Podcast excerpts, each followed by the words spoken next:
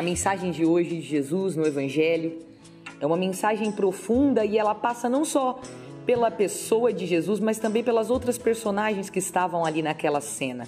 Analise a cena. Naquele tempo, estando à mesa com seus discípulos, Jesus ficou profundamente comovido e testemunhou: Em verdade, em verdade vos digo, um de vós me entregará. Desconcertados, os discípulos olhavam uns para os outros, pois não sabiam de quem Jesus estava falando. Um deles, a quem Jesus amava, estava recostado ao lado de Jesus, encostadinho nele.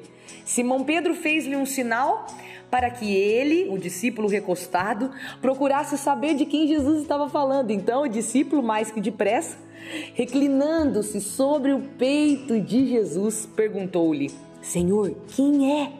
De quem você está falando? Jesus respondeu: É aquele a quem eu der o pedaço de pão passado no molho. Então Jesus molhou um pedaço de pão e deu a Judas, filho de Simão Iscariotes. Depois do pedaço de pão, Satanás entrou em Judas. Então Jesus lhe disse: O que tens a fazer, Judas? Executa-o depressa. Faz logo. Nenhum dos presentes compreendeu por que Jesus lhe disse isso. Como Judas guardava a bolsa, alguns pensavam que Jesus lhe queria dizer: compra o que precisamos para a festa. Ou que desse alguma coisa aos pobres ali na bolsa. Depois de receber o pedaço de pão, Judas saiu imediatamente. Era noite.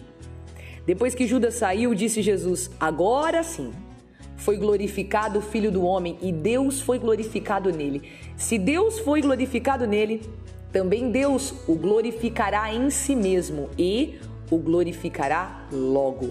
Filhinhos, por pouco tempo estou ainda convosco.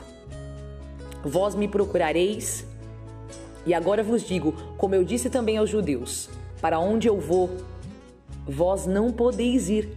Simão Pedro perguntou na hora: Senhor, para onde vais?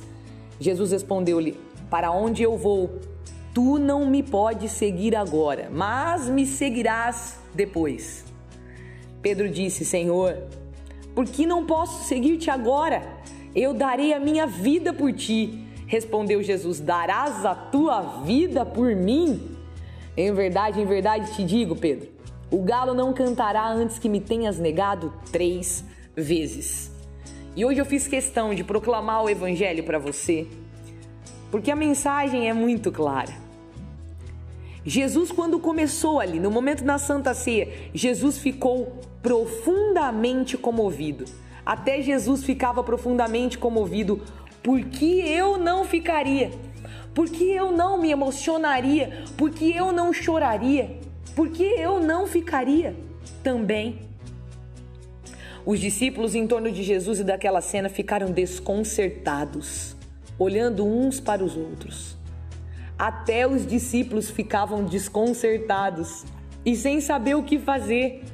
Porque eu não ficaria? Judas, ali na cena, foi o momento em que ele traiu Jesus. Até Judas, que andava lado a lado com Jesus e acompanhava Jesus em seus milagres e prodígios, até Judas traiu Jesus. Por que eu não trairia? João estava do lado de Jesus com a cabeça recostada em seu peito. Até João, que estava com a cabeça encostada no peito de Jesus, tinha dúvidas, tinha incertezas, não sabia o que estava acontecendo, não entendia o que estava acontecendo de fato. Se até João ali tinha dúvidas, por que eu não teria? Por fim, Pedro,